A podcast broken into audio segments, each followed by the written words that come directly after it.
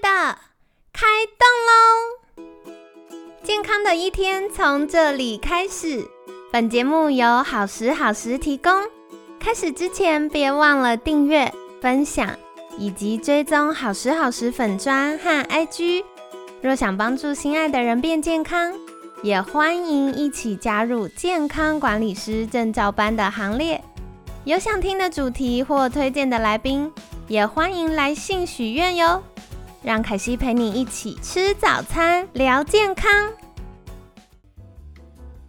嗨，欢迎来到凯西陪你吃早餐，我是你的健康管理师凯西。今天呢，很开心邀请到凯西的好朋友，疼痛专科黄玉涵医师。Coco 医师早安，大家早安，我是 Coco 医师。好哟，今天要来聊各种办公室指灾。凯西收集了几种办公室上班族可爱的女孩们常常遇到的腰酸背痛，要抓紧这个机会来请教 Coco 医师。那首先第一个是。常常大家会肩颈僵硬啊，然后或下背痛啊，这个是什么？为什么会发生这些状况呢？这个呢，肩颈僵硬哦，其实以前啊，我们都觉得应该是打电脑的上班族，可是现在多了一个比较常见的是带笔电到处走的的人，这样。那对对对，这个时候呢，其实我们就会。跟大家提醒一下，笔电呢，它的高度就是通常我们如果把它放在咖啡厅啊，或是我们自己在家工作的时候，它其实如果再配合你的桌面高度是低的话，你会很容易形成一个圆肩。然后另外一个是说，嗯，因为我们通常就是桌机，我们就可以呃架高嘛，调整，而且我们就是我们一定大家现在都非常这个观念，因为怕颈椎退化，所以一定会做调整。十个病人里面有九个问他，一定这个都没有问题，所以这时候我们就要问另外一个问题。你会很靠近荧幕嘛？你头会一直往前，你头一直往前，其实的话呢，对你的颈部跟你的肩颈肌肉来讲，就是一个比较用力的一个情况。那你一直很往前的时候，这样就会会造成你肩颈很容易酸痛。那像最近有一个我的一个好朋友，一个咖啡小姐，一个摄影师，他来找我就是上背痛。那为什么就是后来就啊，我修图，而且我自己姿势都不是很正确啊。我说哈，对对对，然后他自己就承认，然后说，我就他说你在修图的时候，你会不会很靠近荧幕？因为有时候要看一些细节，对对对对对对，所以这个你你要稍微注意一下哦，就是你也可以帮你旁边的同事们注意，他是不是在看的时候会特别往前倾，吼，形成一个乌龟颈。那另外一个呢，其实很多爱漂亮的女生或是妈妈们。都会觉得很奇怪，说为什么生完小孩之后，我脖子后面鼓一包，叫富贵包？对对对。可其实这个也是知识的关系，知识的关系。对，知识的关系，因为有小孩之后，就是不管是喂母奶啊，或者是平喂啊，其实你头是低的，它就等于长时间低头，所以其实你在你的颈椎跟你胸椎高位这边会隆起来，那个就是多余的一些脂肪，还有它里面的肌肉的一些增生。所以，其实肩颈酸痛的话呢，我们还是要注意说，我们桌面的高度，还有你笔电的话呢，可能要注意你的姿势。哦，这两个其实是蛮重要的。了解了解，天啊，凯西猛然一惊，原来富贵包不是富贵的意思，是劳碌的意思。就是因为我们可能常常会习惯圆肩，然后再加上可能长期看电脑，我们会有点视觉疲劳，所以为了要看得更清楚，我们就会更倾向贴近我们的荧幕。那为了要贴近荧幕的时候，我们可能呃就会脖子一直很往前伸，那久了就会造成。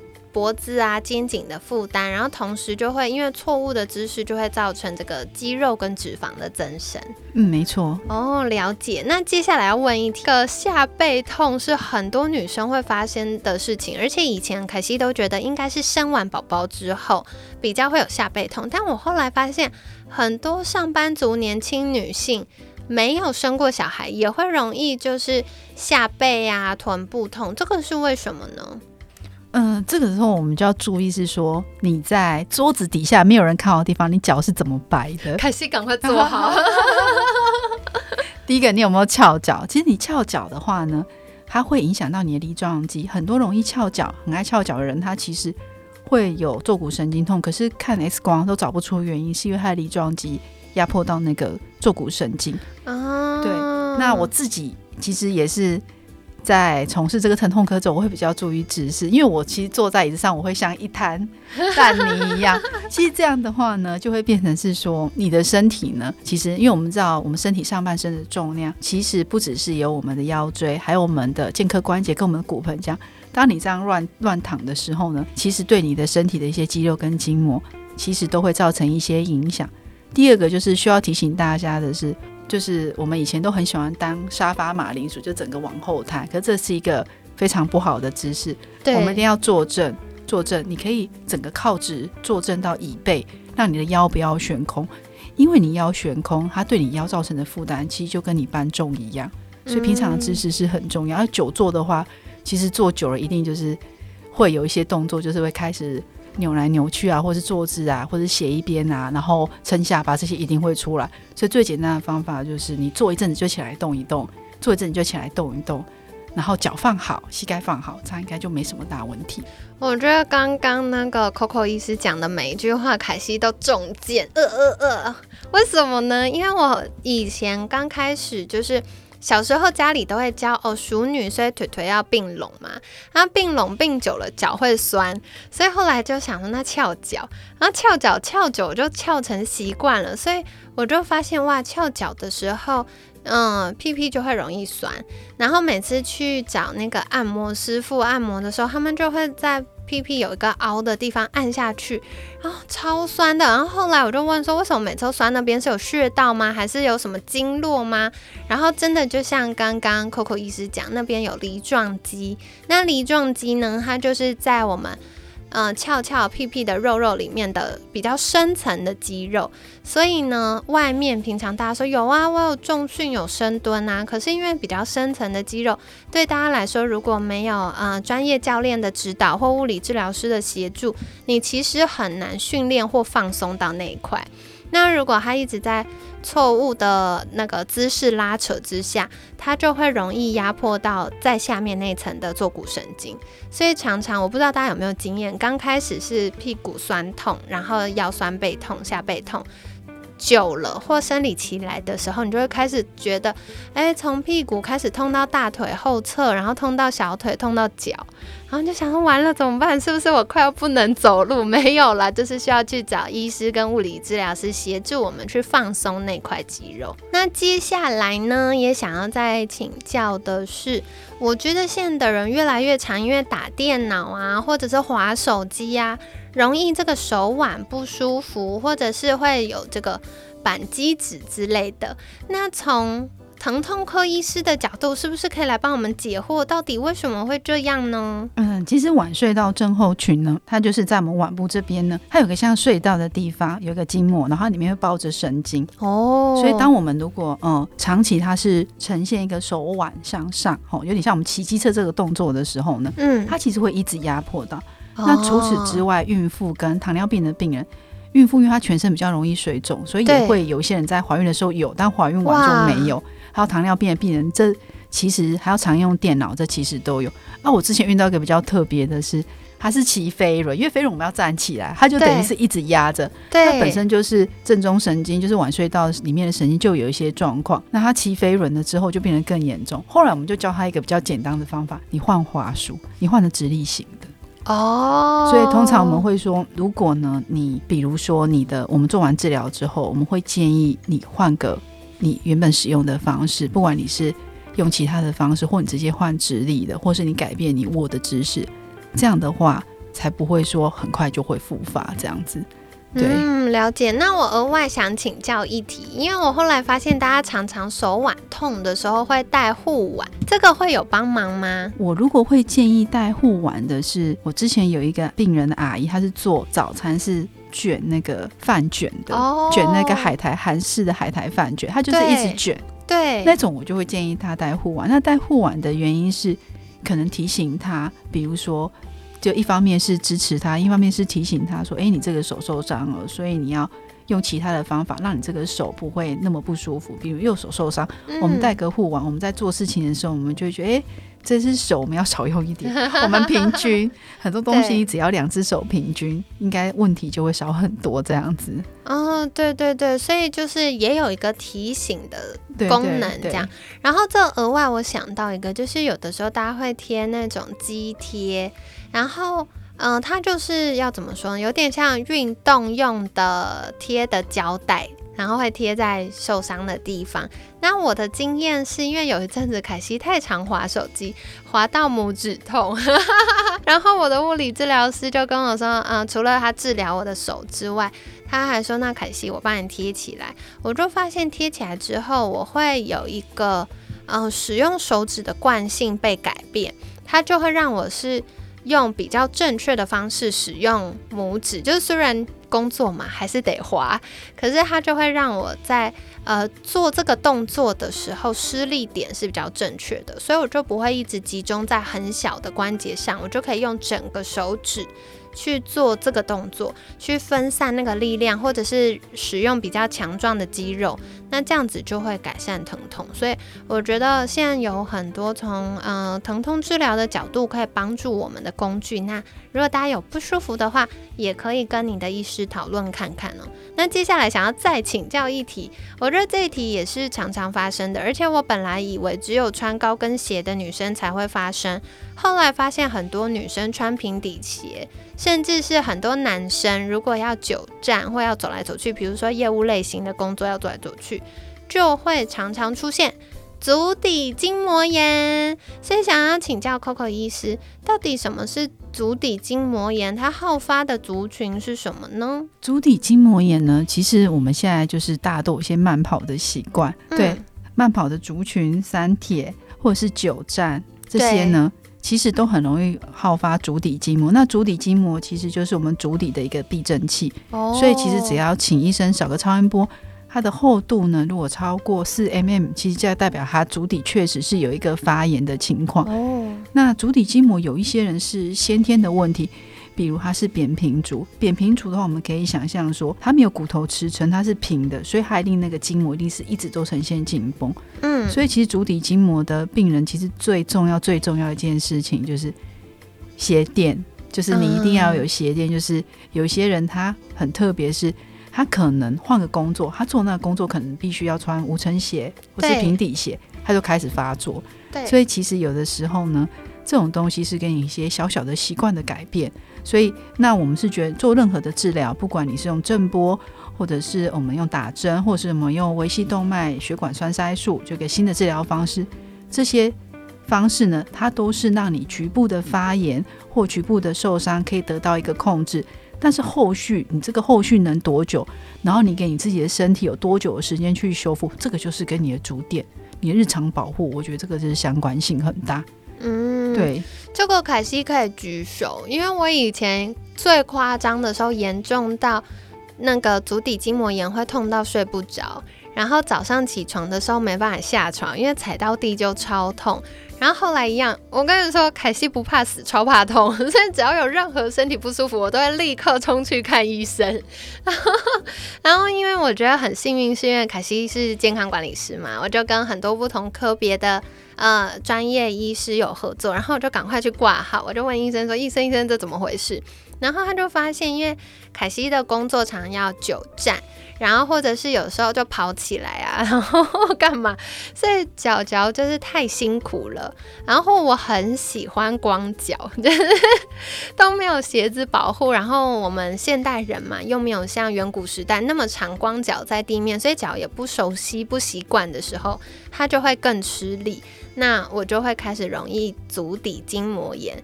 就后来呢，我觉得那时候也很幸运，我找了疼痛科医师跟物理治疗师一起照顾我的脚脚。然后所以，嗯，医师他就是一样帮我扫了超音波，然后做了治疗之外，物理治疗师重新教我正确的走路方式。我就发现，天哪！不教不知道，以前都乱走，可能会有那个髋关节或膝盖不太稳定的状况，所以走路的时候就是脚步都东倒西歪的。那身体为了要维持平衡跟稳定，它就会要花更多的力气。那我后来发现，用正确的姿势站跟走路的时候，那个状况就好很多了。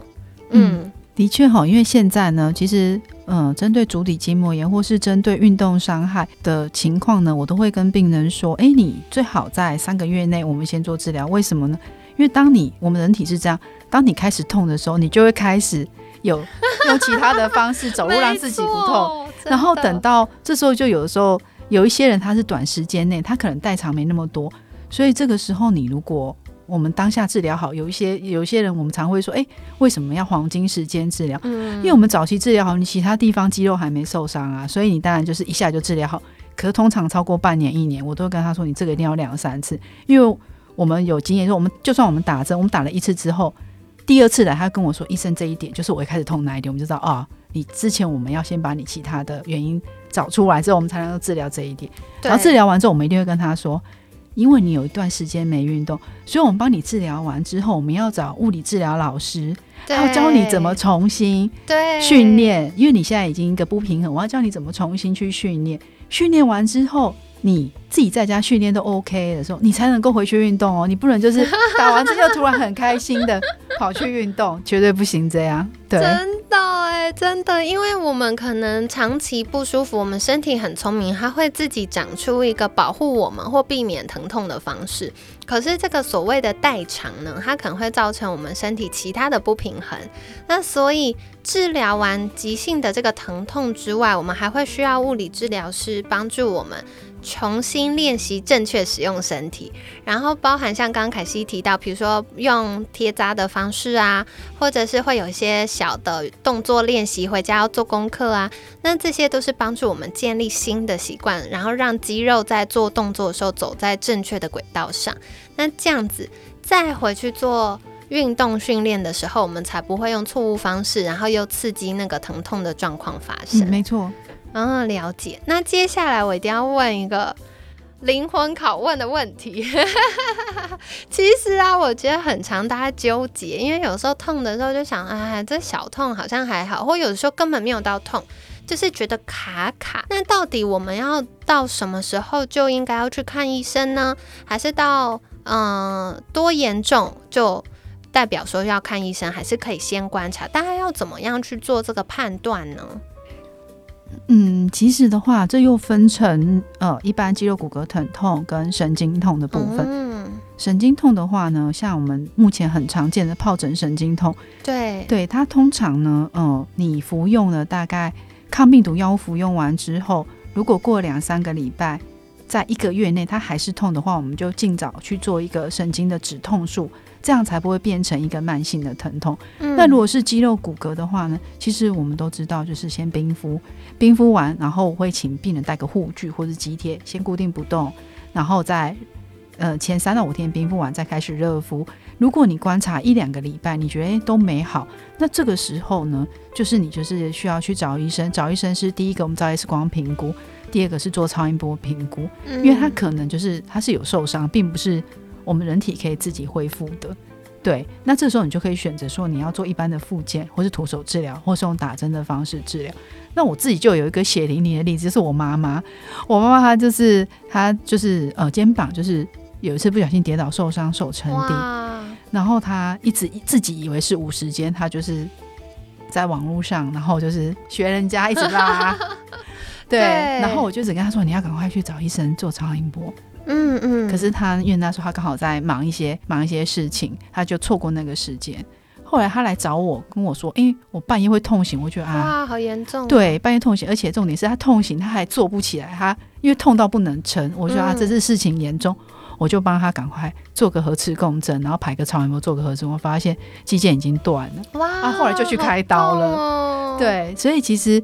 呃，疼痛这个东西呢，它其实以前我们会觉得说它是不好的，可是我现在反而觉得它是好的，因为痛我们才知道哪里有问题。那不好的地方是你不要忍太久，你忍个一两个礼拜，那其实身体的极限，其实像身体就是它大概一两个礼拜修复，或顶多一个月不行，其实就不要拖，因为代表你身体其实它没有办法修复，这是需要外力，因为其实。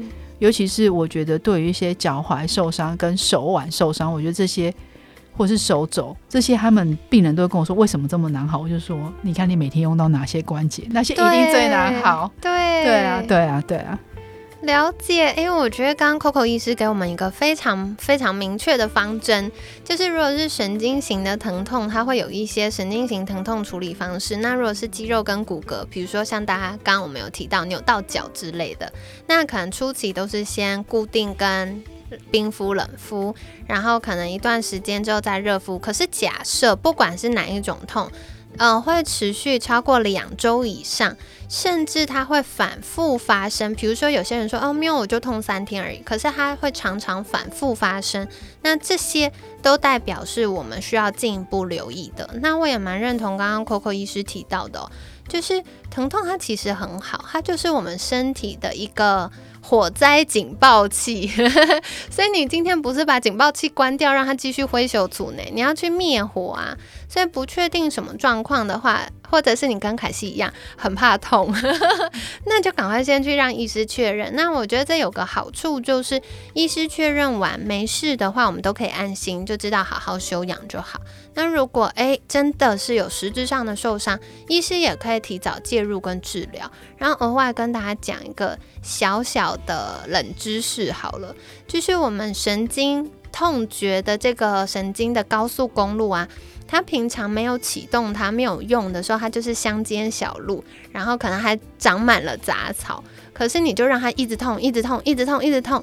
那那个痛觉神经，它的传导一直过去，一直过去，它就会一直拓宽那个马路哦。然后拓久了呢，就会变成八线道高速公路，你就会越来越痛，越来越难消除那个讯号，或越来越难好。不管是自己或家里的长辈，或甚至小朋友，我们就是要多多观察。假设不舒服，然后又无法处理，然后超过了一到两周，或者是这个疼痛的状况会反复发生，还是建议先去给医疗人员做一下检查喽。那跟大家分享到这里，不知道你印象最深刻的是什么呢？那也欢迎再告诉凯西，你平常是怎么在改善自己有慢性疼痛的状况呢？有没有厉害的方法？也欢迎再跟凯西分享哦。那另外呢，凯西还要再跟大家说的就是，这个周六开始，我们有这个健康管理师 C 级证照班，是十六、十七，还有下周的二十四号，一个星期六跟两个星期日，整天是台北的实体班。所以呢，如果你有意愿加入健康管理师的行列，不管是想要有系统学习健康知识，或想要照顾自己家人的健康，甚至想要。转职或斜杠的，也都可以在留意我们节目资讯栏的相关课程介绍哦。那在节目尾声，想要再麻烦 Coco 医师再一次介绍，如果大家想获得更多相关资讯，或开始好好的认识疼痛，那可以到哪里找到您呢？在网络上搜寻疼痛专科黄玉涵医师，或是在脸书搜寻，或在 Instagram 上面搜寻，都可以看到我哦。好的，所以凯西会把相关链接放在我们节目资讯栏，欢迎大家可以订阅跟追踪哦。那另外呢，Coco 医师也有写过一本书，叫做《疼痛敲门怎么办》，Coco 医师为你详解疼痛，让你不再为疼痛失眠。那凯西把这个书籍的电子书连接放在我们节目资讯栏，如果你有兴趣的话，也可以再去订阅哦。那今天感谢疼痛专科黄玉涵医师的分享，每天十分钟，健康好轻松。凯西陪你吃早餐，我们下次见，拜拜，拜拜。